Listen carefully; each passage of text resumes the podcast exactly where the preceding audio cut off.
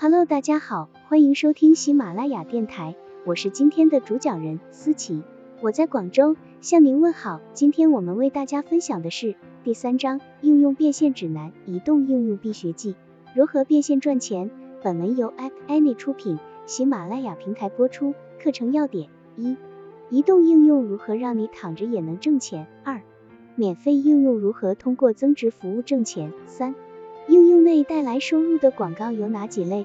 无论你的应用是否选用升级付费模式，都可以通过在应用内发布广告来变现。许多免费应用都采用这种方式。不同种类应用的用户都有其他的消费需求，他们要点餐。要买衣服，要为家里买手纸，所以很可能就有商家想在你的应用里做广告，吸引你的用户去消费。如今，应用内出现广告非常普遍，用户也都习惯看见广告了。为了留出广告位，你需要对自己应用的画面做一些调整，但是对用户体验影响不太大，而且你还可以让用户升级付费，享受无广告版。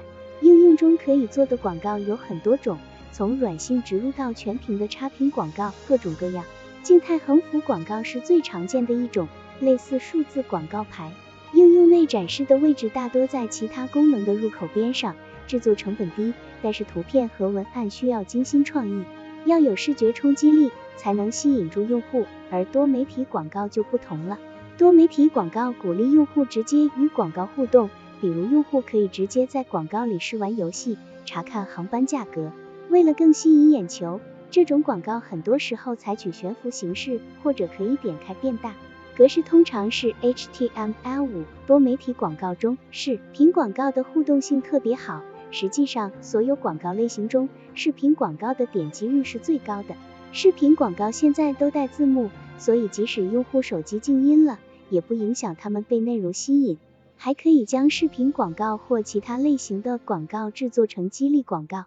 以提供奖励的方式来吸引用户与广告互动，例如在线音乐应用的用户，只要在试听过程中看一个视频广告，就能继续听到完整版的歌曲。好了，以上知识就是我们今天所分享的内容。如果你也觉得文章对你有所帮助，那么请订阅本专辑，让我们偷偷的学习，一起进步吧。